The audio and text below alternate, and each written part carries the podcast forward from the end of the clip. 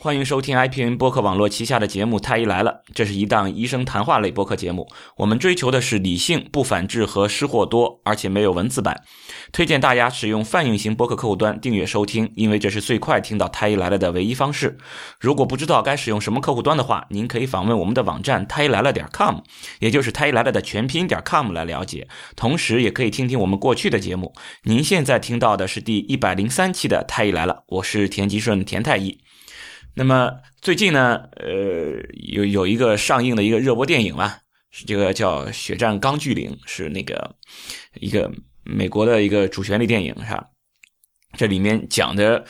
呃，是一个打仗的一个电影呢，但是讲的是一个医疗兵，所以说我们太医来了就可以去聊一聊这里边的事儿，医疗兵的事儿，其实就是不仅仅是聊这个医疗兵，也是主要是聊一下这个这个军事这个战争和我们这个医学有什么关系，这种事情就和这种呃。医学史相关的内容，我所以说我们就请来了我们的老朋友啊，我们的蠢猪孙逸飞孙医生，呃，欢迎孙医生。呃，大家好啊，我就是著名的植物学家孙逸飞。对，专门专门研究植物肛肠的 植物学家。对对，这个因为田太医一看这个电影叫《血战钢锯岭》，马上就想到我了，毕竟是个我 血对钢锯啊。对，然后对，然后又一个是血战钢锯岭，再一个说这个涉及到史的问题是吧？毕竟我又是一个史学家，肛肠外科嘛，对吧？所以我今天来呢，就是肛肛肠外科专门研究史的问题。对啊，没有比我更合适的了，对吧？啊。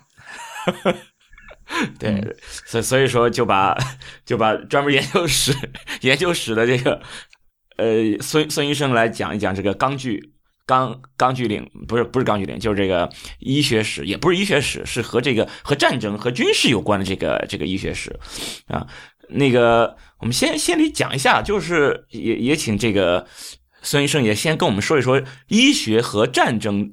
之间我们都会发生了什么？有什么这种交集吗？医学和战争，我们能想到战争是杀人的，是吧？医学是救人的。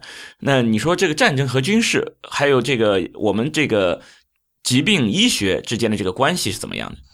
战争和医学疾病之间这个关系特别的密切。这个首先呢，第一个呢，就像医学史专家罗伊波特说过，战争是这个医学最大的推动力啊。基本上我们在最大。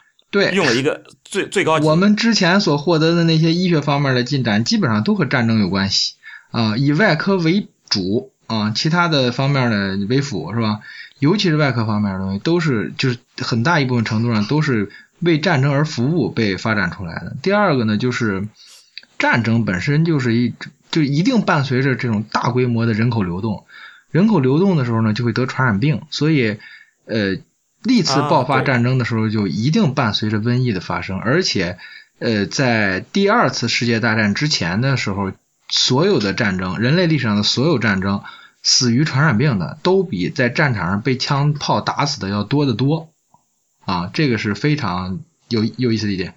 就是说，打仗的时候，战争的时候，其实这些士兵们，他们如果要是死的话，更多的是死于传染病，而不是死于对方的这个枪炮或者是刀剑。对。这一点是非常明确的，就是大部分都死于传染病，非常明确。我这是刚刚发现，嗯，刚刚刚刚意识到这么一件事儿，就是说，其实打仗死的，就战争里面打因为打仗而死的人口是比比得病死的人口还要少。嗯，所以这又和第一点又重合了，就是战争中的这些军事将领们，当然特别迫切的就希望找到防止传染病的方法呀。他这在从这个角度上，他也会推动啊。这就就是说，这个传染病是不是我主动的？比如说这种什么生化战争啊，或者是这种什么呃毒气战等等，不不不是跟跟现在用用这些细菌战，不是跟这个有关，它就是不是因为战争带来的。虽然关于这个细菌战的问题，当然细菌战也是这方面的一部分，但是就是完全靠自然界的力量就已经把传染病玩的很厉害了。人再加上人去搞细菌战的话，这个士兵们就更倒霉了。啊，就是说我即使我不用这种什么生化的武器，不用这种细菌战，其实士兵们也更多的也会死于这种，就是上天就是大自然带给你的这个这个疾病。对，就就就相当于就是传染病，是吧？对对，这两方面因素都很重要。你比如说，嗯，汉朝的时候不是跟匈奴打仗吗？然后匈奴人就把嗯嗯这个牛羊的尸体啊，就是得传染病的牛羊的尸体，埋到这个汉军喝水的水源附近，以诅汉军，就是这个诅咒的诅。嗯，当然了，哦这个当时的人并不对对传染病有正确的认识，然后他们确实觉得是一个诅咒的办法。但是你可以看到，从那个时候吧，这个关于细菌战的问题其实已经就有了，嗯，但是对，就是从有战争开始，大家就在琢磨这个事儿了。因为哦，我我明白了，就大家其实打仗的时候就会发现，哦，原来打仗的时候，其实被对方砍死的人和得病的人相比，还是得病的人死的更多。那我干脆我要能利用这个得病，我不就赢了吗？可能大家有这种想法，对呀、是这个道理啊，是吧？这个这一点上特别明确的就是那个青霉素的发明。青霉素的发明嗯是二次世界大战的一个重要的决定性因素啊，决定性因素之一嗯，对，啊，它不亚于二战二战对它不亚于原子弹。当时青霉素的这个发明和使用，所有的这些事都属于军事机密。能到这个高度，对啊，美国那会儿就是二战结束前的时候发生过一次爆炸案还是什么，然后当时有四百多个烧伤患者，其中有二百二十个经历就是接受了这个青霉素的治疗，然后这是当时的民众就根本不知道这件事儿，因为它就是被当做军事机密来保存的，然后一直是到了二战结束的时候，然后青霉素的使用才用于民用的，之前是民老百姓是根本用不上的，然后只有这个战士可以用上。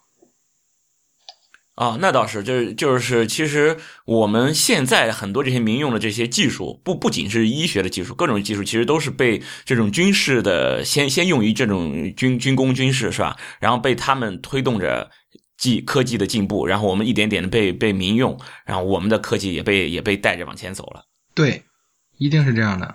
对，其实就是大家先想着怎么怎么害人，怎么杀人，然后被淘汰的这种杀人的手段用于民用，让人过得更好一点。对，这就是所谓的铸剑为犁吧。有一个特别有意思的例子，比如说，嗯、那个狗流哈达的巴甫洛夫是吧？有一只大狗是吧？他对旁边自己的孩子那条小狗说：“你发现了吗？嗯这个只要我一流口水，旁边那个叫巴甫洛夫的人就拿起笔狂记不止。这个就叫条件反射 啊，这么一个故事。然后条件反射这个事儿呢，你知道它最初的用途？你看巴甫洛夫为什么那么受到这个前苏联的重视？是因为条件反射这个东西本身就是被用于审讯的。它它开始出来的时候，并不是出于一个这个医学的目的。呃，从哪儿能看到这一点呢？呃，专业的书我不说了啊，你有空你可以看乔治奥威尔写的那个《一九八四》，这么经典的书是吧？啊那个我看过。哎，嗯对了，嗯嗯你看《一九八四》的序言里边是《美丽新世界》的作者赫胥黎去给乔治奥威尔写的序，那里边就提到巴甫洛夫了。你仔细再看一眼那个序，你就品出不一样的味儿了。哎，那他他怎么通过这个条件反射，条件反射？怎么通过条件反射去去去去审讯的呢？具体的我一下记不太清了，因为呃，那有一本书叫《洗脑术》，你有空可以看看，里边记载的是大哦概这么一个故事，就是这个巴甫洛夫给一群狗建立了条件反射，然后后来是就是那个实验室发水，然后就把那狗都淹了一泡，然后都淹的濒死了。在濒死之后呢，狗之前建立的这些条件反射全都丧失了。后来巴甫洛夫就发现这个问题啊，这个搞成条件反射什么的，呃，就是用于审讯什么的这些技术很好用，而且本身条件反射理论的建立就就是奔着人的心智上可以给他从根本上去摧毁。这个这个东西本身发明出就是发现这个理论的时候就挺邪恶的，我觉得。而且你比如说 LSD，就是这个摇头丸，开始刚合成出来的时候是荷兰的一个药品公司吧，然后合合成出来之后，FBI 听说了以后。第一反应就是这玩意儿可以拿来审讯，然后嗑了药以后，这人就开始胡说瞎瞎闹，然后嗯就派了俩人拎着好几百万美元现金，拎着几个大箱子就跑到荷兰，说我们都要了，有多少？说预计你们这儿有多少多少克，我们可能可能得花个六百万美元左右买下来，当时这么想的。去了之后发现人家那儿一共才不到十克吧，然后特别嗨，然后 FBI 就是你想吧，这是历史上就是垄断全球的 LSD 啊。就那么一次，还是 FBI 干的，多么讽刺！哦，对，这样我想起那个那个发条城，发条城到后面不是对那些小小孩儿，对那些年轻人这种审讯，也不是审讯，就是让让他们改正，他倒不是审讯，让他们改，其实应该也是用这种厌恶啊或者之类的这种，其实也是这种，呃，叫那个条件反射，应该应该也有点像。嗯啊，这这先先先不说条件反射事儿，再再再说我们这个战争，怎么怎么说呢？就是说为什么说战争是最大的这个推动力？因为它用了一个最高级啊，就是你说我们医学进步，你比如说人类有疾病，因为疾病或者是因因为大家要去改善生活质量等等的，我们要去要去努力去发展医学。就为什么推动它的最大的动力反倒是战争？是因为战争会产生局这种突然的这种。大范围的这种人人口的伤亡嘛，是因为这个原因，还是说因为其他的？嗯，这里边其实很有意思啊。你看，因为在打仗的过程中，一定伴随着大量的伤兵，对吧？对对。而且在早期的战争中的时候，你想啊，没有抗生素，没有无菌术，这些伤口没法处理，然后这种外伤的伤口就经常会感染，感染了就是个死。但是有的人其实伤很轻的呀。如果这些轻伤的患者、这些伤兵能够得到及时的救治，重新形成战斗力，那你想这个军队得多强，对吧？嗯，这这是他们战争上的人，他们对这个事情的需求。对啊，所以这种需求就一定会促使对于这种呃战伤的治疗啊，就会对他花大精力。而且更重要的是，呃，丘吉尔说过一句话非常重，呃，这个有用啊。他说，发动战争并不难，难的是准备战争。这句话的意思是，嗯，我们。打一场仗是要调动倾全国之力啊，它是一个就是一个国家化的一个这么这么一件事儿。除了战争之外，还有什么事儿能集中那么多的资源去为了一个目标去奋斗？就是为了打赢仗，对吧？那么在这个过程中，我们把医学发展了之后，打仗的胜率就大大提高。那么我们当然就会呃，就是把这些资金啊、精力啊全都倾注进去。你换一句话，你换一个思路想一想，屠呦呦去搞出青蒿素来。其实不也是这么回事吗？他他不仅仅是集中死人，还一个就是可以集中力量办大事儿，是全世界范围内都可以集中力量办大事儿对，那个打越战的时候是吧？这个疟疾横行，那蚊子那么多，越南人也受不了，美国人也受不了，美国人回去也去搞抗疟疾药，中然后法国那个越南自己搞不了，就跑来求中国老大哥，让老大哥帮他搞，是吧？这不两个国家一边搞了一个来吗？也是在战争的驱动之下，我们就。才会有动力。对，我们就一直就是什么备战备荒了，对，就一直就让自己长期处于一种战时状态，长期处于一种这这种集中力量办大事状态。嗯，然后比如说，咱们都属于是外科系统的，嗯，尤其是像咱们外科系统是以手术操作为主，手术最基本的那些东西不都是在战场练出来吗？咱们手术无非就是分离。啊，缝合，嗯，结扎，就这几项操作嘛。然后咱们这个清创缝合术就完全是因为战争才出来的呀。就是这个是在想想应该这样，嗯，这个特别有意思，因为是特别重要的一个医学史上的人物，就是布洛伊斯·巴雷。这个人太重要了，他是第一个，他是一法国人，他是第一个用法语来写外科学教材的人，所以他在医学教育史上也特别的重要。因为之前学医的时候，人们都是用拉丁文。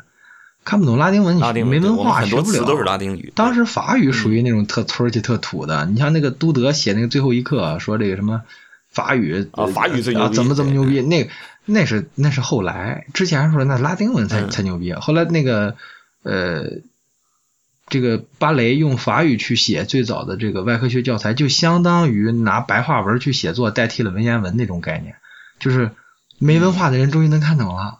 啊，然后所以特别重要，而且这个芭蕾它很，在你的概念里，它和维萨里谁早谁晚呀？维萨里是解剖学的创始人，我想大部分人应该觉得是维萨里在前，他在后，对吧？维萨里早啊，其实他俩是同时代的，而且他俩还有共同的老师，其实他俩应该算同学啊，学弟学长这关系。他们老师是谁？凯厄斯吧，还是叫什么呀？记不太清了，因为不是很出名一个人，因为他俩太牛了，然后。那个法国的有一个皇帝，因为他们那个我也也也一下想不起来，因为那个那个那个法国那些人那个皇皇帝的名字都重名，什么弗朗西斯一世、二世、三世，查理八世、九世，对他们就练数数了，对，对，你看法国那个，反正就就就练数数了，呃。巴雷服务过四个法国皇帝，其中服务过查理九世。查理九世在位的时候发生过一个那个著名的圣巴托罗缪大屠杀，就跟那个就是法国的那个保守的基督教势力就把那个胡格诺派的都给宰光了，就跟那个《冰与火之歌》里边那个血色婚礼似的。然后传说啊，传说是查理九世当时把芭蕾藏到了自己的卧室里，然后躲过了一劫啊，很传奇的一个人。就他要把芭蕾藏进去，为什么不藏其他的？就因为他是个大夫吗？啊，对呀、大夫有用啊，关键时刻能救他命呢。仅仅因为大夫没有一点其他的激情吗？这这也很神奇啊！这个大夫那里太多厉害的一个大夫啊！每次你们问到我这个植物学家这种问题的时候，都觉得你们不怀好意啊。然后这个 OK，你你继续，你继续讲史，继续讲史，嗯嗯，讲然后。后来呢，这法国当时不是就是在四处打仗嘛，然后就是在战场上，芭蕾当初也是去当年轻的时候嘛，当军医。然后当时就遵循那种特别古老的伤口处理的方法，就是开放式的伤口拿热油浇，然后差不多就跟热油啊，啊，就跟那个做生滚鱼片差不多，感觉就是把那个伤口上浇热油，然后觉得能好。你想那烫完了，那人只要是没死，肯定是就整夜的那种惨叫，对吧？嗷嗷的叫唤，疼啊！那会儿又没什么止疼药，我操！然后热油啊，，对，后来 还是伤口上滚热油啊！啊，这比伤口上撒盐很多了。然后后来芭蕾就是 在那个战场上，有一天他就发现他们那个油就用光了，你知道吗？然后没没有油可用了，然后特别闹心。然后他就，然后怎么办呢？然后你知道，你看，你看那那会儿那做法是吧？就跟厨子差不多。那没法做生滚鱼片之后，他就想，哎，往上抹那个抹生鸡蛋什么的行不行？然后他就拿那个什么玫瑰花油啊，什么鸡蛋啊，差不多我就是跟那个月饼馅儿似的那些原料吧，然后就糊到那个伤员的伤口上，然后结果反倒发现这些伤员在晚上没那么惨叫了，这个道理也好理解对吧？因为没有拿油油浇过嘛，对吧？对对，不疼了，对。然后嗯芭蕾就特别高兴，说：“哎呀，这个太神奇了，是吧？说不拿油浇，原来 原来也也行哈。”后来呢，他觉得这个对，原来原来不拿油浇他就不觉疼啊？那伤口上滚热油真的那么疼吗？嗯，你想那个他在他之前那个那个帕拉塞尔苏斯还有鼓励，那就是呃对，在帕拉塞尔苏斯之前中世纪的时候，还往人伤口上抹抹大便呢嘛，抹屎是吧？那个 后来就改热油他是为了是为了辟邪吗？啊，对啊，就是觉得这东西特别邪恶。后来帕拉塞尔苏斯给他改革了嘛，说这个往伤口上抹屎没有用，你不如抹在那个砍他那刀上，哎就好了。结果发现确实好了，对吧？因为不往伤口上抹哦，屎了嘛，聪明对吧？然后 聪明，然后芭蕾后来还觉得不过瘾，然后他就说这个创面就这么敞着也不好，把它清理干净以后缝上以后，它是不是就长得快了呢？然后后来他就发明了清创缝合术，然后就是拿就针线做，然后就是从厨子改裁缝嘛，是吧？你别说这个外科大夫就跟裁缝差不多，你比如泌尿外科他们那个立领改圆领是吧？不都跟裁缝一样吗？然后这个芭蕾就用针线缝合的方法。就搞出了这个清创缝合术，而且一直沿用到今天，四百多年基本上没有什么重大变化，除了就是嗯针和线搞得更好了，技术操作更规范了，怎么打结都有了规范的讲究，但是呃最基本的理念和操作呢，就是就没有什么太大变化。而可以讲，我们外科系统的在每一台手术之中所进行的这些操作，都得益于芭蕾当初嗯没有油了啊。就一七几几年是吧？十八世纪一五几几年啊，哎，就是把把这个这个东西，就这个肉给撕开了，然后把它缝起来，这件事儿很难想到吗？呃，也也可能现在我们都已经常规这么做了。古罗马时期的时候，第一古罗马时期的时候就有这种伤口缝合的技术，因为后来到中世纪的时候，就好多东西有忘求的了。这些中世纪确实把很多东西忘了，比如说他们穷那会儿就是农业搞不好嘛，你你那个你爱吃生蚝吗？生蚝那会儿在古罗马时期的时候就就是有大规模的养殖技术，后来到了中世纪就给忘了，然后后来重新又发现这个医学知识也是好多很实用的方法，后来就没了。而且有一个很重要的点，，这倒是，嗯而且有一个很重要的点就是，真正伟大的人，他的伟大之处体现在哪儿呢？就是大家都没有听说过他，只是觉得他所提出的理念就是那么那么理所当然，就该这么做，这才是真正哦，对对对，这才是真正牛逼的大夫。对对对芭蕾是一个，然后还有就是那个呃霍尔斯特德，呃，跟嗯跟威廉奥斯勒、跟韦尔奇同一时代的约翰霍普金斯的那个外科医生，他提出的理念就是说起来特别简单，一句话啊，就是做手术的时候把血吸干净。啊，是他说的什么呢？就是做手术的时候，你要保持术野清洁，就是你能看清楚你的操作部位，嗯嗯再去游离组织，再去缝合。这个理念是不是你就觉得不就应该这样吗？是天经地义，对，天经地义的事儿，哎，还真不是，这还都是多少人是吧？之前的大夫就是在一片血泊之中乱摸索，然后自从他才提出了这个理念。当然，你也可以想象这个大夫的手术的特点是吧？就是一个字儿慢。其实其实是这样，就是他不是有说嘛，就是这个创新，你别老老想着自己搞一个，我操，我这就惊天地泣鬼神，大家都没想到，就我想了一个扭转全世界几几格局的这么一个想法，别别，真正牛逼的创新就是你说出来以后，大家都想，哎，我怎么就没想到呢？就是这么回事儿呀，就是一个非常非常简单的一个事儿，你把它点透了，这其实就是一个创新，对，这是最牛逼的创新，这就是那个传说中就大家都能想到的，其实是传说中拿拿破仑竖鸡蛋那个故事是吧？把鸡蛋往那一磕，竖起来了是吧？对。这个故事最早还这这这是牛逼创新，这个故事最早还真不是说拿破仑，这个故事最早是说那个布鲁内列斯基，就是那个佛罗伦萨那个圣母百花大教堂的那个呃设计师、建筑师，是这个故事第一开始是在他身上，好像又又扯远了，扯回医学了。然后刚才对，说到哪儿再说一些，就就是说你你你这个医学的这些东西，但问题是，我要想你，比如说我要清创缝合，嗯，那现在我们都是有有这种清创缝合，有这种手术要求的。你在你在战场上，嗯，你这怎么搞呢？对，这就是一个很有意思的理念，嗯，很有意思的故事啊。就是在战场上没法缝，所以你理所当然就想到，我们是不是第一时间应该把伤员运出来，对吧？对呀、啊，这个这个对这个理念就跟那个呃清创缝合和那个手术手术区视野要清楚是一个道理，就是我们今天看起来平淡无奇的理念，当初都是一些特别牛叉的大夫想出来的。想到这个理念的叫多米尼克拉雷，他是拿破仑的军医啊，也有关于他的传说，呃，比如说拿破仑曾经夸奖他说他是他所见过的最高尚的人，然后 拿破仑临死前的时候还专门留了一笔巨款，就是给拉雷。然后在滑铁卢战役上的时候，对拉雷不但是个军医，他还指挥战斗。然后威灵顿将军就是看到那个拉雷带着士兵从那个小河一个一个小桥上撤退的时候，就就说就告诉自己的手下不要追，那是拉雷医生，放他一条生路。然后就这么一个牛逼的人，而且有一个他有一个至今无人打破的记录，就是二十四小时做截肢手术做了二百例，牛逼吗？二十四小时截肢二百例，对呀、我想了想，那个场景应该就是哧啦哧啦哧啦一踩，咔嚓，哎，一粒，要不做不了那么多吧？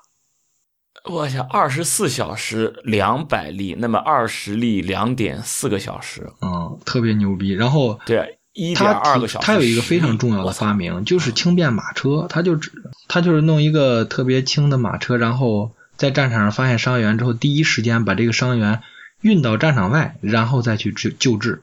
这个轻便马车也就是最早的救护车的雏形。所以我们今天你看救护车满街跑是吧？都得益于这个拉雷大哥的发明，而且他对他还有一个小传说，就是那个滑铁卢战役的时候，不是拿破仑因为痔疮犯了，特别疼嘛，哎又又喜欢穿紧身 紧身紧身裤勒的疼，然后就就是拉雷给他用了吗啡，然后然后拿破仑嗑了药以后就特别就睡着了，然后没有亲自指挥战役，对，这也是嗯非常有趣的传说之一啊。刚才说的那个理念就是把伤员第一时间从战场上抢救出来，现在看起来天经地义的，但是在当时呢，真的是呃急救医学、军事医学的一个这种翻天覆地的变化呀。难道以前就是打打，等等等等，先别砍，等一下啊！我看他这这这这个地方破了，我给他缝一下。稍等稍等，难道真的是这么搞吗？那肯定不能说在 那个战场上去现救治！你首先条件也达不到，再一个就是是吧？当然不能像你说的那样，你等我一下是吧？我先救个命之类的是吧？然后，但是这个理念确实是非常的重要，把医这个伤员第一时间这个抢救回来，然后就是抢运回来，然后再去进行救治。其实你想一想，达芬奇机器人刚发明出来的目的不就是为了远程治疗吗？嗯，但它其实就是这个，它跟这个理念还有差异，但是有联系。就是伤员在战场上的时候，他得不到这个相关专家的救治的话，怕错失手术机会。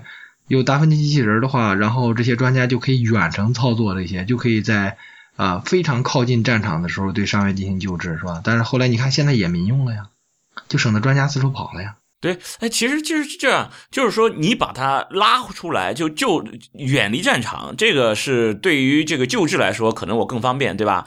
呃，没没有，就是这个安全性可能更好，我救治起来可能更从容。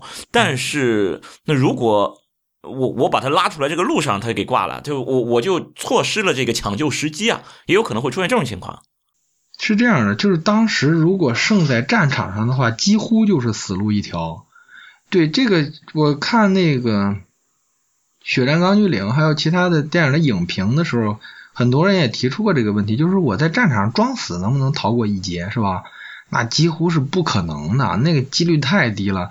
你这，你是吧？有个词儿大家听了那么长时间，叫打扫战场哦，不是打扫战场，光去那个抢钱、抢粮、抢娘们儿，不是光抢东西去了。然后是吧？嗯看看。就补刀补枪，对对对，就是对，就是补刀去了。你看这还有挣扎的这个是吧？你剁了他呀。然后你想更原始的冷兵器时代的时候，有些民族是吧？咱那杀了人以后那是要割耳朵的呀，对吧？都过去一个一割耳朵，这一看还有活着的是吧？赶紧补一刀弄死，然后把耳朵割下来。那种情况下他怎么在战场上躲啊？而且就是有有感染，你不那个时候你感染了就是死，对吧？所以你要说。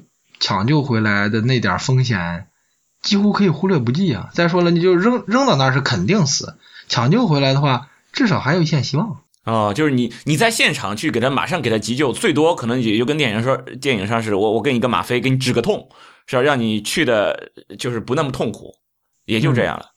对，除了止疼，你真正有希望能够活，对，能有希望活下来，还是要赶紧的离开这个地方，到后方来。对我，我们的白求恩大夫都在都在大后方，都都在这个战地医院里边。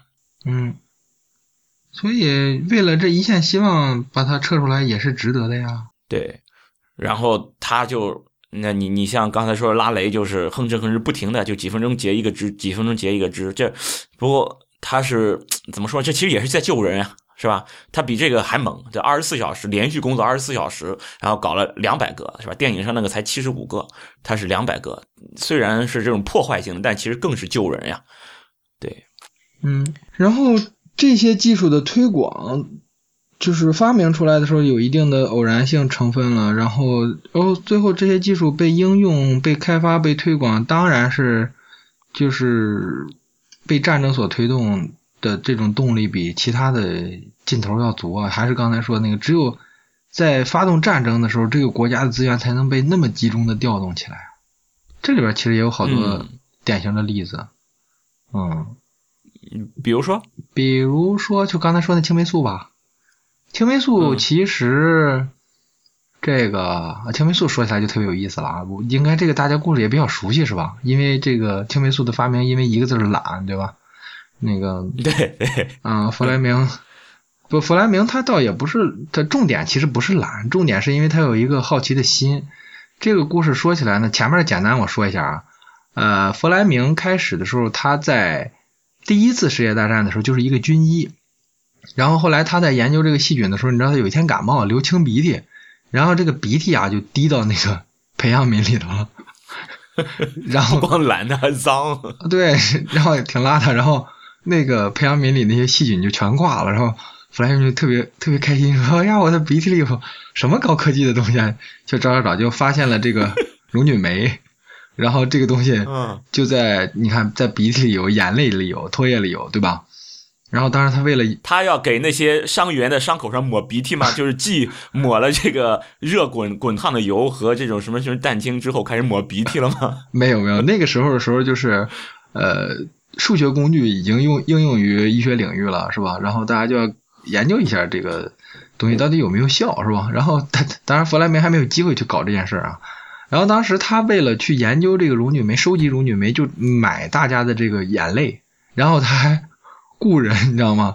要雇人哭，然后收集眼泪，然后让他手下的研究人员，他给人眼睛上抹那个什么辣酱之类的东西。抹芥末之类东西，抹辣酱。对这个 得吃芥末，这个也特别操蛋，我觉得。然后让人哭，然后弗莱明一直就是到他得诺奖之前，甚至得诺奖之后的时候，他也他也一直认为他这一辈子重要的发现就是溶菌酶啊，因为他觉得他发现青霉素是一个特别偶然的事儿，那就是一个他同时代的这个科学家就说过，说别人都是做完实验以后，赶紧把培养皿啊、试管都刷得干干净净，控水晾那儿，准备下次用。然后弗莱明呢，就是攒好几十个，然后攒好多以后刷一次，结果有一次。就，哎，就没刷。然后呢，这个，但是他刷之前确实有个好习惯，就是他都重新再检查一遍。结果他就意外的发现了这个青霉菌旁边，哎，这不长细菌了，这样细菌都跑了。然后他才想到，啊，这个青霉菌有什么可怕的东西啊，是吧？是不是那个研究一下啊？这才发现青霉素。所以他也一直强调，呃，他发现青霉素是一个特别偶然的事件。而且弗莱明有一个重大的问题，就是口才特别的差，你知道吗？差到什么程度啊？他第一次像你一样差吗？呃，比我还差呢，嗯，特别的差，差到什么程度？嗯，就是他去开学术交流会的时候，他给他在会上就是发表了自己的研究成果，去给告诉大家，我发现了一个叫青霉素的东西，这么牛逼，全会场的人昏昏欲睡，愣是没有人有反应，大家没有意识到一个划时代的东西出来了，然后弗莱明就灰溜溜的回去了。然后第一次就这事就这么结束了，然后又过了几年之后，他又去做报告，然后就是因为口才太差，大家一听他报告都不听，没有人听。然后大家他讲完了以后，就是真的是划时代的发现，然后底下的听众没有一个人听，没有意识到这么重要的一个东西就甩在他们脸前面，然后大家都都没有没有理这茬。而且更重要的是，弗莱明虽然发现了青霉素，但是他没有提供出。青霉素的制备工艺来，就是工业生产化的能力来，真正完成它的是那个佛洛里和钱恩。所以说，他两个人对于青霉素的这种推广的作用呢，甚至可以说比弗莱明更大。这时候就回到我们刚才那个所要谈的这个问题的主题了。他们在进行关于青霉素的研究的过程中，是得到军方的这种不遗余力的支持的。支持到什么程度？就是。为了发现这种产量更高的青霉菌，然后当时这个美国这个军方就命令美军士兵，你们出去四处乱跑的时候，每到一个地方就采点土样回来，就是为了找里边有没有青霉菌啊。然后最终屠呦呦当也差不多嘛，就撒网式的呀。呃，对对对，不一样不一样。呃，他这种撒网就是他已经明确了是这个菌种了，我只是要找到这个菌种更优良的菌株。啊啊！他的目目标是明确的，就是找发霉的东西。说你们看见菜市场有什么发霉的，什么各种瓜瓜果梨桃的，你们就往回买。结果后来一个叫玛丽的姑娘，是一个实验室的助手，就是逛街的时候买了一个烂甜瓜呀，还是什么东西，就甜瓜吧，然后就拿回来了。大家，然后在在这儿发现了啊史上最牛逼的青霉菌，然后它的那个产量是弗莱明当初发现的那个菌株的三千倍，然后这才让。青霉菌的制备，青青霉素的制备成为了可能，而且青霉素当时的那种疗效真的就像变魔术一样。咱们你现在临床上用过青霉素吗？我们我是呃会会呃梅毒梅毒会有啊梅毒会用青霉素，梅毒青霉素你们用的多大量啊？每天多少万单位啊？梅毒我操一下真说不上来，四百万，那么那么小的量啊？对，四百万应该是用变青变青啊，我说啊对，然后那个青霉素刚开始用的时候是每天一万单位，连用四天，几乎治疗所有链球菌感染。你能想象吗？我真的，咱隔了这一百多年都想象不了，每天一万单位，连用四天，治疗几乎所有链球菌感染，真的就像变魔术一样。当时的。就是这种链球，因为没有耐药性的问题啊。第就是那么早期的抗生素没有耐药性，就这种治这种感染性疾病，那手到擒来，太神奇了。然后，而且它成本又那么的高，以至于当时就是接受了青霉素治疗的人，那个尿都不能扔，你知道吗？得把尿回收了，然后再提取其中的青霉素，然后继续给人这个用。啊，对，那那现在。你从一一万单位到我现在一次四百万，嗯啊，四百倍。对，青霉素现在青霉素一支是八十万单位吧？一天，你像一一次用十支。但是，但是我如果果要是治疗，如果我要是治疗治治疗那个梅毒的话，我青霉素不是一天用一次呀？啊，对对对啊，一天还得用好几次。对对，我我一天我一天可能用 Q 四六小六六四六二四六次啊。嗯，那样六你想你想这个量和当初就2000万这个青霉素刚刚发发明出来的时候的那个量，天差地别呀，差了一千多倍啊，嗯嗯嗯嗯，两千倍，嗯，两千倍，现在等于一天的量。你的你你说的是一天的量呀？嗯我是一次的量是四百万。嗯，对对，多可怕！当时和青霉素有关的故事特别的多，就比如说，嗯，当初就希特勒有一次就是想进进攻英国本土，当时这些那个科研人员都想到把那个青霉菌所的那个就那些细菌抹在白大褂的还有自己衣服的那个衬里里头，抹在上面，然后带出去保留出去，让人想起来了。有个类似的故事，袁隆平保护自己的那杂交水稻是吧？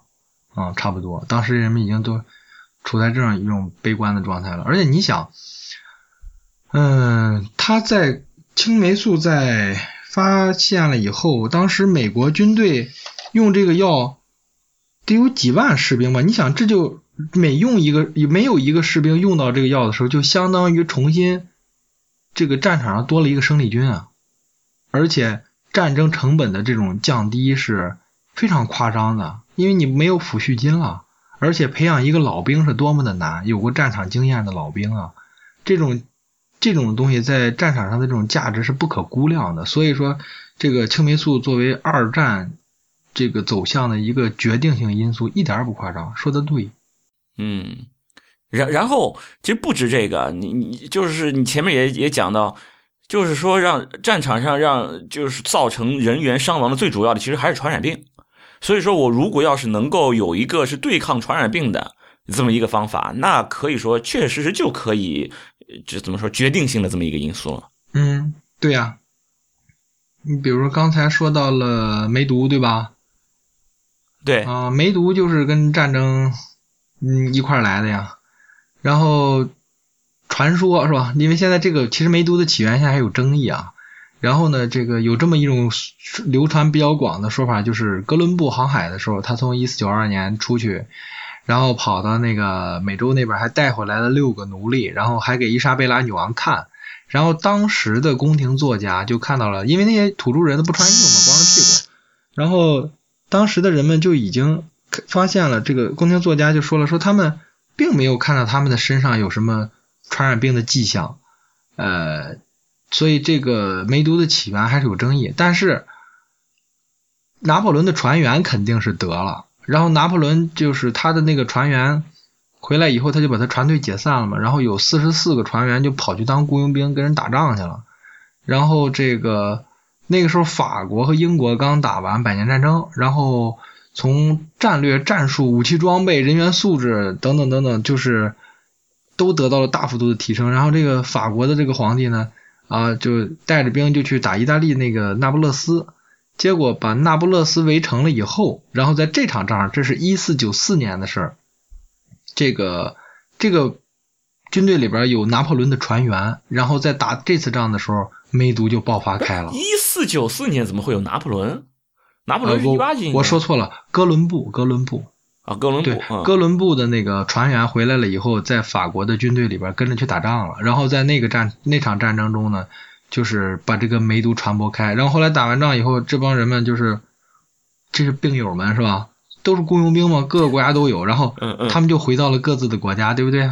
然后就砰，整个欧洲就跟点着了一样，然后梅毒就在开始大范围的流行，特别啊，就是说，就战争的时候，对人人口会比较集中、比较密集。嗯然后你说这种传染病，它本来就这样。你这种你看，只要有传染传染病，传染病它就有传染性的，人口密集的地方它就容易发生。这梅毒是会有这样。你比如说，如果要是什么什么感冒啊，这这也也是很容易发生的呀。嗯，对啊，然后那个一九一八年到一九一九年的流感不就是那样吗？最早就是从美国堪萨斯的军营里边爆发的。梅毒哦这个、对这个这个事儿好好好，就是流感这个事儿，好像当初为了这个事儿接种不接种这个疫苗，当时还吵得都很凶了嘛。就是因为有这个大的这种流感爆发，到后续的要要不要接种疫苗，大家都还都要都要去去争执一下。那是一九七六年的事儿。你说的那个要不要接种六疫苗的事，那是福特总统在位的时候，一九七六年的事。他那个大流行的时候是在一九一八年，那次是最狠的一次。然后刚才是不是说到，你看这个流感，它毕竟是个呼吸道传染疾病，在这个军营里边传播也是，呃，在现代化的这个军队和战争里边，它也会传播。梅毒当初爆发的时候呢，就是因为中世纪的打仗跟现代战争打仗不一样，现在打仗那真是纯士兵上去玩命去。中世纪打仗的时候就跟游街似的，你知道吗？就是前面人打仗，然后后边一堆碎催跟着，然后小商贩跟着，然后就过去，哎呀，这个打完仗以后买东西什么的，是吧？商人跟着，然后妓女也跟着，因为这个有这么几种人，就是特别不怕死，对吧？第一个是士兵，因为也不是不怕死。有这么几种人特别舍得花钱啊，不不恤私财，然后特别喜欢喝酒，然后喜欢这个找妓女，是因为他们有可能在第二天的工作中就挂了啊。一种是矿工，对吧？一种是对这个水手，大海也是很无情的，是吧？还有就是这些士兵，对，所以他们有一点钱财，有只要今天还活着，就恨不得把身上这点钱都造了。所以这个。中世纪打仗的时候，这个是这个军队行军的时候呢，就往往跟着就是大队的妓女就在后边跟着。而且中世纪的时候呢，因为它就是围城的时间特别的长，所以呢，这个城里边缺粮食，就把这个老弱病残妓女就从城里往外轰。结果你看，好像是围城，双方没有交流，但是人口上已经有了非常密切的这种广泛而深入的接触啊，然后梅毒就这么爆发开了。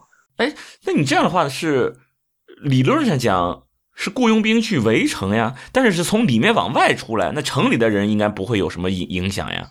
啊，城市被攻破了，最后，嗯，这就无所谓了。然后啊，对，最终对被攻破了，对，没办法。最终的结果是被攻破了，城里城外无所谓啊，大家这个 军民鱼水情，其乐融融，然后这种情况呢，就特别适合梅毒传播，对吧？军民鱼水情，你把这弄得我们这鱼军民鱼水情都被你给给给给说的变味儿了都。我我是一个史学家，我是史史学家。对对，鱼儿离不开水，水儿离不开鱼了嘛。啊，对对啊。然后其实这个怎么说呢？尤其是到了，我想想，那个莫泊桑是哪个年代啊？有那么一个年代，就是梅毒。就是欧呃，尤其是法国人是吧？得了梅毒觉得可光荣了。那贝多芬不就是吗？贝多芬得了梅毒的时候，还给他朋友写信，然后特别开心说：“哎呀，终于不是普通的小疹子了，也不是淋病了，终于是真正的梅毒了。然后我也是一个上层社会的人了，大概啊，然后还创作了一堆曲子啊，纪念自己得梅毒的事儿。我操，他神经梅毒了吧他？因为当时那个就是贵族病嘛，然后就是贵族特别乱嘛，是吧？然后这个就那样。你比如说那个。英国有一个著名的医生叫 对，突然想起这茬了，叫 John Hunter，那个约翰亨特。然后他去，他当时认为梅毒和淋病是同一个病的不同阶段。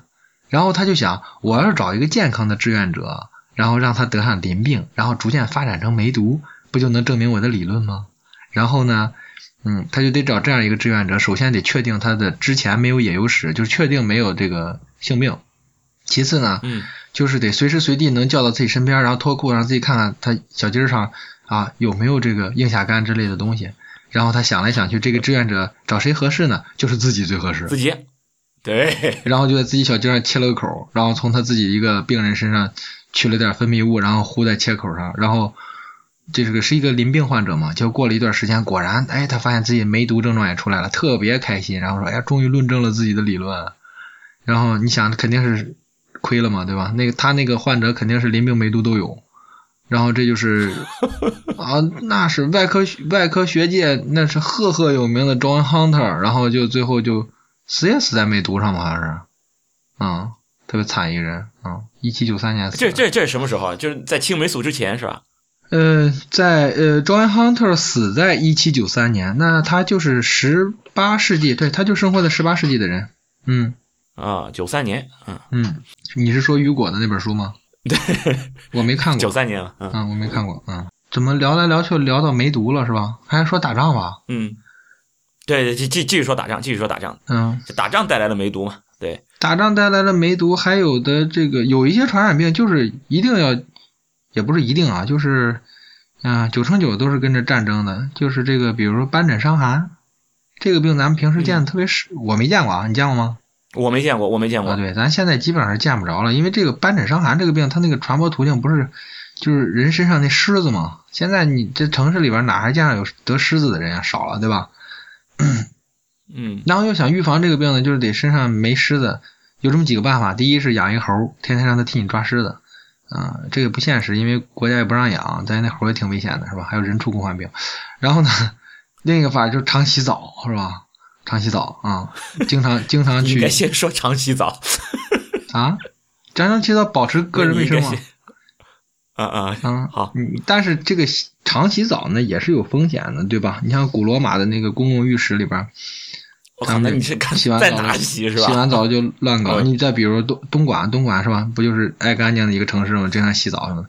然后这个那里不是洗澡，那里是洗头，这是洗澡哦洗头两码那。是洗那是洗头。然后这个嗯得勤洗澡，对吧？勤洗澡身上没虱子了以后就不得斑疹伤寒。但是但是有些国家的它就不适合洗澡，为什么？天冷，你比如俄罗斯，嗯，哎，你想啊为什么？就是大家说，人类军事史上有件特别蠢的事儿，就是试图武力武力占领俄罗斯嘛，是吧？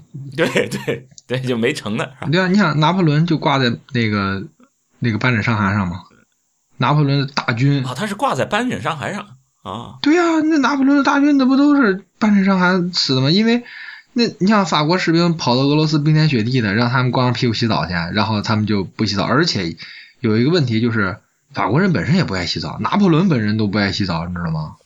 然后那个用香水儿，嗯，啊，然后拿破仑曾经，哎，拿破仑还特别喜欢那个味儿，他给他的皇后还写信，然后说我快回去了啊，你别洗澡，我就喜欢喜欢你身上的味儿。我靠，啊，这对所以这叫对对重口味儿是吧？干过这么这种事儿。然后你想他那个有，嗯，呃特别重，然后俄罗斯又特别冷，然后他那士兵就没法洗澡，然后那身上的虱子啊，就是吧，各种咬他咬他咬他，就这个斑疹伤寒大规模的流行。然后这么冷，怎么还要有狮子还能活得下去啊？狮子的狮子死了以后也能传播那玩意儿啊。那这个哦斑疹伤寒特别狠。然后其实拿破仑呢，拿破仑败也不不单单是因为这一个事儿了，一个是他，一个是他那个衣服扣子选料有问题，用那个锡做的嘛，锡不是到零下几十度，然后就变粉末了吗？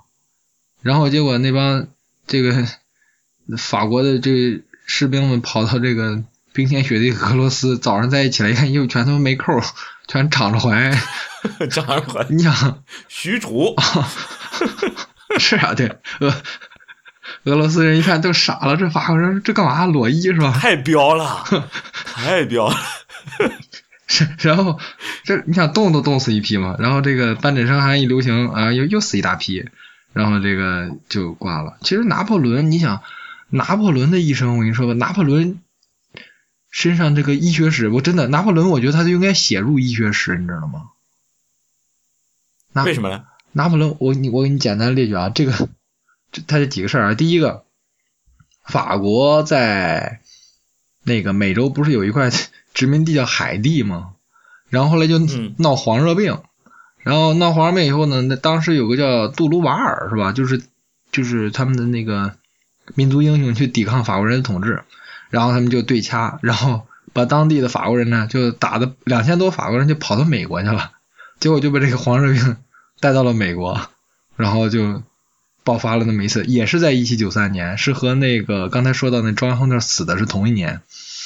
然后后来呢，到了一八零几年的时候，当时拿破仑派他的妹夫，然后带了四万多人，然后就去法那个海地收复失地去了。结果啊，黄热病又闹起来了，然后那个当时是死亡率百分之九十，然后他妹夫也死在那儿了。然后在拿破仑的概念里边就形成了这个黄热病不可征服，这个美洲不好玩，我们赶紧走吧。然后当时又跟英国打仗又没钱，然后所以他用特别便宜的价格，就是三四美分一平方英里的价格，把那个路易斯安那卖给美国了嘛，相当于现在美国版图的三分之一强，那么大片土地就卖给美国了。所以你想，因为黄热病，拿破仑干出了卖路易斯安那这件事，你觉得他不应该被写到军事医学史里吗？我操，这这个这条线有点长，我觉得。嗯，这这是一这是一件事儿，然后再一个事儿就是那个去打俄罗斯，然后被这个这个斑疹伤寒给灭了一把，然后就回来了。对，而且还有一个事儿，这个之前我写过一篇小短文，就是说这是库图佐夫，库图佐夫元帅俄罗斯的，然后两次颅脑贯通伤，然后脑子受过伤，然后想法也不太正常，然后是他灭的拿破仑，然后哎是啊，那个人家打莫斯科是吧？然后正常人想法就是我们应该严防死守是吧？守着这座城，然后库图佐夫就是咱们走，把这个城给拿破仑，就拿破仑去了之后，一是。扣子没有敞着怀，二是洗不了澡，闹半伤寒，结果自己就把自己玩残了，是吧？几十万大军，而且当时拿破仑去打俄罗斯的时候，是他在他的军事生涯里边第一次兵力占那么大优势，之前都是他占劣势打别人，好不容易占一次优势，然后被斑疹伤寒给灭了，不大习惯。对，然后就是你觉得凭这事他不应该在医学史上被写一笔吗？然后他手下有多米尼克拉雷。拉雷彻底改变了急救医学的基本的理念，你觉得他不应该被写一笔吗？拿破仑还有一个军医叫科维萨啊，也是特别重要。而且拿破仑还特别喜欢一个人，特别特别喜欢，就是那个爱德华珍纳，就是搞那个牛痘接种的呀，防预防天花的呀。哦，后当时拿破仑喜欢这个珍娜，喜欢到什么份上，你知道吗？就是当时英国和法国不是在打仗吗？然后。英国人想去法国呃做生意也好，干什么也好，办不下这个签证来的时候，拿着爱德华珍纳手写的纸条可以当签证用，特别牛逼。然后因为拿破仑喜欢这个人，而且有一次那个爱德华珍纳的一个亲戚是他妹夫还是什么人，就是在英英军打仗嘛，然后被这个法军俘虏了，然后珍娜就给。这个哎，那个拿破仑写了一封信，然后说：“这我亲戚，你放了行不行？是吧？”然后这是个大事儿啊，因为当时这个拿破仑去轻易的释放战俘的话，对于他的政治局势的影响还是很重要的。但是，据他的这个秘书们所记下来的文字表示说，拿破仑当时拿着这封信，喃喃的说了三遍，说：“这是真纳呀，我不能拒绝他的要求，我不能拒绝，不能。”然后就把他这个战俘给放了啊。拿破仑就这么，你觉得凭着凭借这些事儿？拿破仑不应该被 写入医学史吗？是吧？对，主要是拿破仑是能打，他关键还是因为他能打，打的太多了。怎么着？你前面也说了吧，对吧？这个战争是推动医学进步最大动力吧，对吧？你你你和战争，就他是以战争为业的这么一个人，为为职业的这么一个人，他怎么着都得跟我们医学都都都都脱不了干系。对，那是要被就要被写一笔的。对，这么说的话，每一个在历史上战功赫赫的人物都应该被写入医学史。对，刮骨疗毒嘛，对吧？关关云长刮骨疗毒，是吧？对呀，那还凯撒，凯撒是吧？剖腹产手术是吧？你们专业的剖腹产手术不就源自凯撒名字吗？对，剖腹产。对。哎，对了，刚才突然想起来漏了一个小细节，就是那个刚才说那个爱德华珍娜，他是庄恩亨特的学生。就是在自己小鸡上那个那个切口，然后弄淋病梅毒的那个大哥，他他学生是爱德华珍娜，嗯嗯，但但是这跟他没关系是吧？就是这个淋病梅毒跟跟跟珍娜没关系啊？什么？没听清？我我是说这个淋病和梅毒跟珍娜是没关系，嗯嗯，没什么关系，他没有没有去现身这方面，对对，拿破仑就是拿破仑就是得点痔疮吧？不过拿破仑头上那个假发是跟梅毒有关系的呀。当时是啊？为什么啊？啊，就是你看拿破仑他们那个不是法国大革命弄掉的是路易十六嘛？路易十六再往前倒三辈儿是吧？因为他们那个那个那个排着号，不是说一一代一代往下排的，有爷爷传给孙子这种情况。往前倒三辈儿是那个路易十四太阳王，然后他就得梅毒，然后得了梅毒以后就掉头发是吧？所以你看那个英语单词里边那个假发 wig 和那个大人物。大人物不就是你看那个词不就是大假发吗？就是他掉头发，然后他就发明假发，然后扣自己脑袋上。然后后来贵族都觉得这些特别特别时髦，然后都戴假发。后来发现是吧？待会戴的时间长了以后呢，觉得戴假发成本高，打理起来特别费劲。后来就只有一些身份显赫的人，特别这个庄严肃穆的场合下才戴假发。比如说，你看今天，你看那个港台剧里边那些律师都戴假发，英剧里边那些律师都戴假发，啊，这都是当初那部得梅毒的大哥给他们留下来的。对，对，还有就之前，就我我我们也也聊过，就是有有有这么一个团体是吧？叫什么医院骑士团，又是医院里的，又是骑士，就这事儿也跟跟大家也要聊一下啊。医院骑士团，医院骑士团是刚才我们聊了十字军东征了吗？没有啊，十字军东征就是中世纪的时候，这个地中海旁边大概分那么几波人吧，一波是就是伊斯兰教，在这个。南边站着，然后，嗯，北边呢就是这个基督教世界，然后东边呢就是这拜占庭，就是东罗马帝国。它是虽然也是属于基督教，但是属于基督教的东正教。这里边呢就是上面的基督教世界呢，跟整体上跟伊斯兰世界呢就啊就互相看不顺眼。然后呢，基督教内部呢是吧，东正教和他们之间互相也看不顺眼，是就大概就这么个关系。然后呢。也这个伊斯兰势力呢，就去打这个东罗马帝国，东罗马帝国就连哭带喊的说啊，兄弟你们帮帮我呀！然后从欧洲各地啊自发组织起来的这些骑士呢，就杀奔过去，然后跟这个异教徒抗争。然后在伊斯兰教眼里呢，他们这些基督徒呢也是异教徒，然后双方嗯嗯就打成一锅粥啊！这就是十字军东征。在十字军东征的时候，涌现出了三大骑士团，然后呢，第一个就是圣殿骑士团，第二个就是。医院骑士团，第三个就是那个条顿骑士团，然后这个圣殿骑士团是最牛逼。但是这个圣殿骑士团嘛，因为骑士团跟其他的这个十字军还有一点区别，就是他首先是一个怎么说呢，算出家人，他是算僧侣阶层，他不是一个世俗的人了。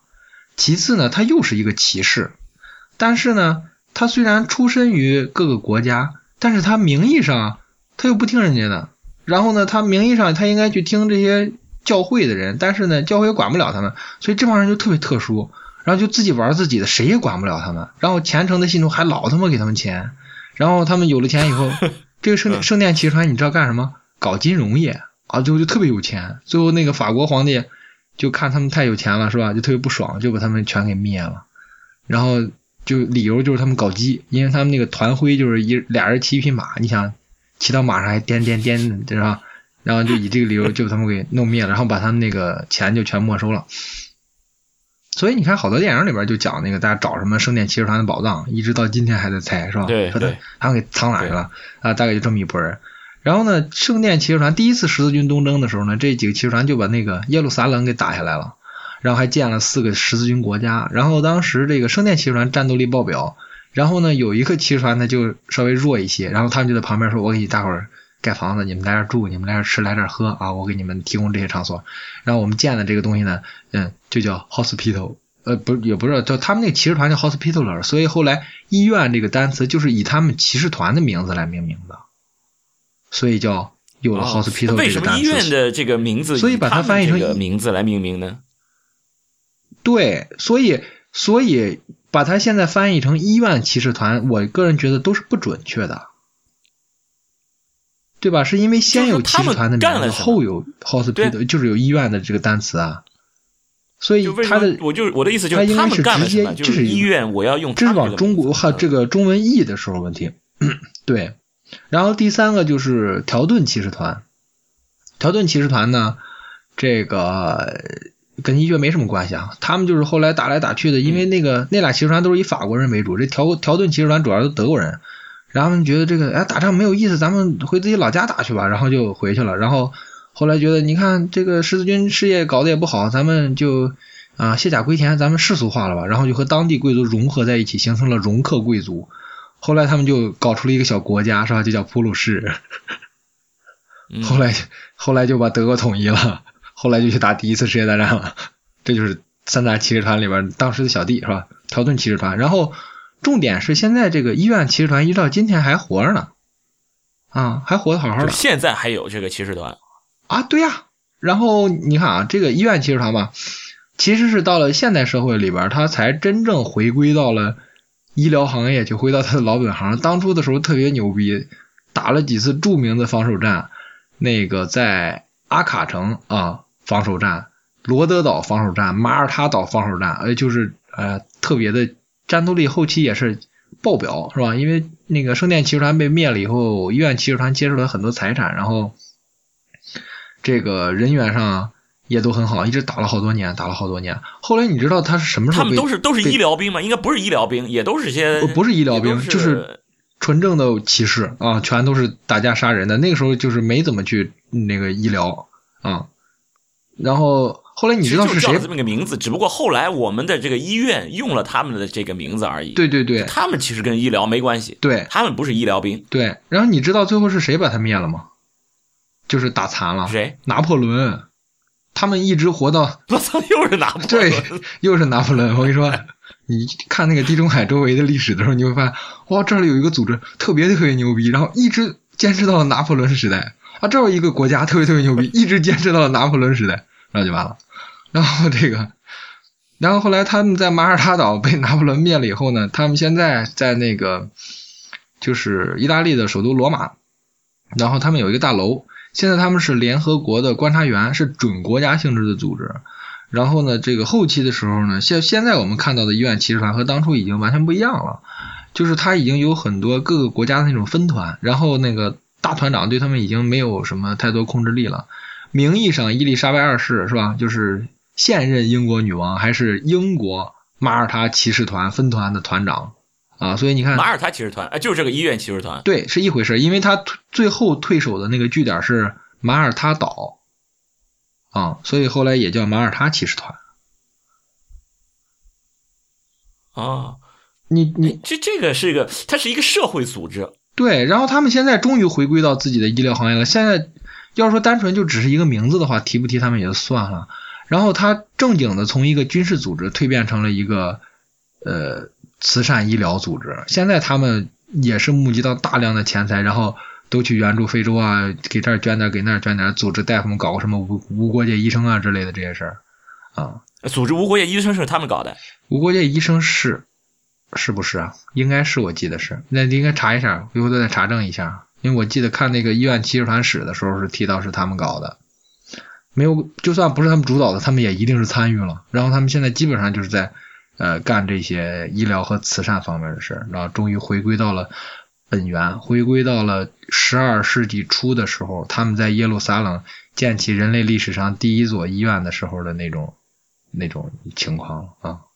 我觉得对他们也是件好事。你看这个，对，就是说，这是真的，就是从从战争、从军事就变成了医疗上的，变成了这个。从事这种医学救治这方面的，从从杀人变到了救人了。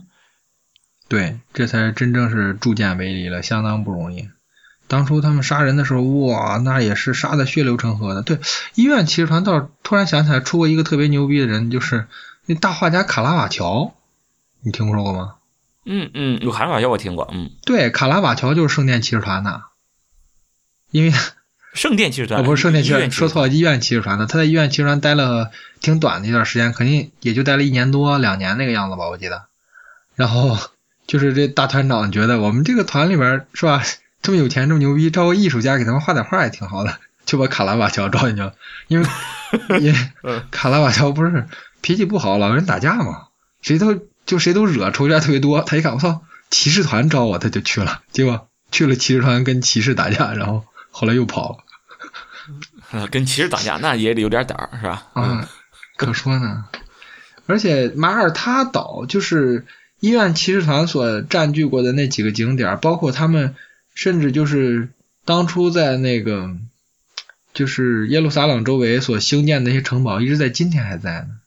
啊，像著名的骑士堡。然后像那个就是马耳他岛上他们兴建的那那种城堡什么的，到今天还都在，还都是著名的旅游景点。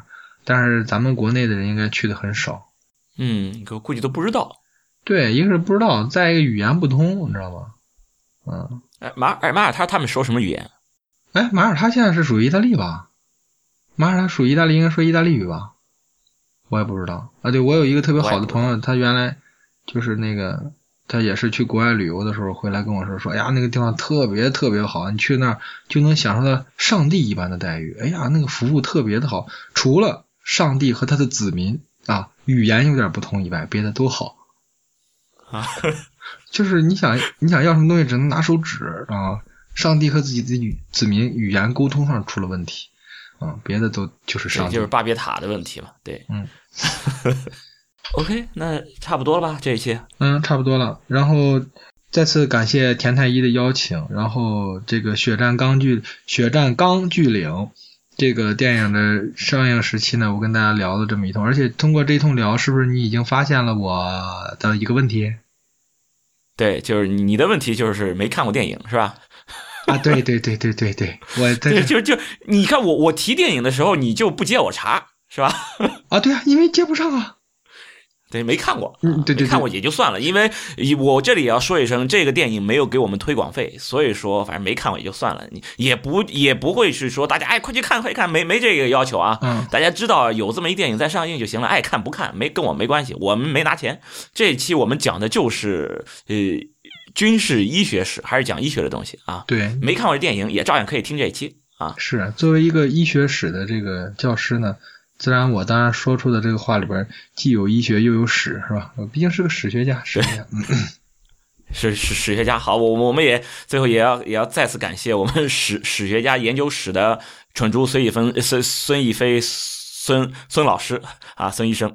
那么本期呢，我们就先到这里，谢谢大家的收听。太医来了的网址是太医来了点 com，也欢迎大家在社交网络关注太医来了。我们在新浪微博叫太医来了，在 Twitter 跟微信都是太医来了的全拼。同时，也欢迎大家收听 IPN 播客网络旗下的另外几档节目：一天世界、未知道、内核恐慌、流行通信、High Story、无次元、硬影像、博物志、陛下观和选美。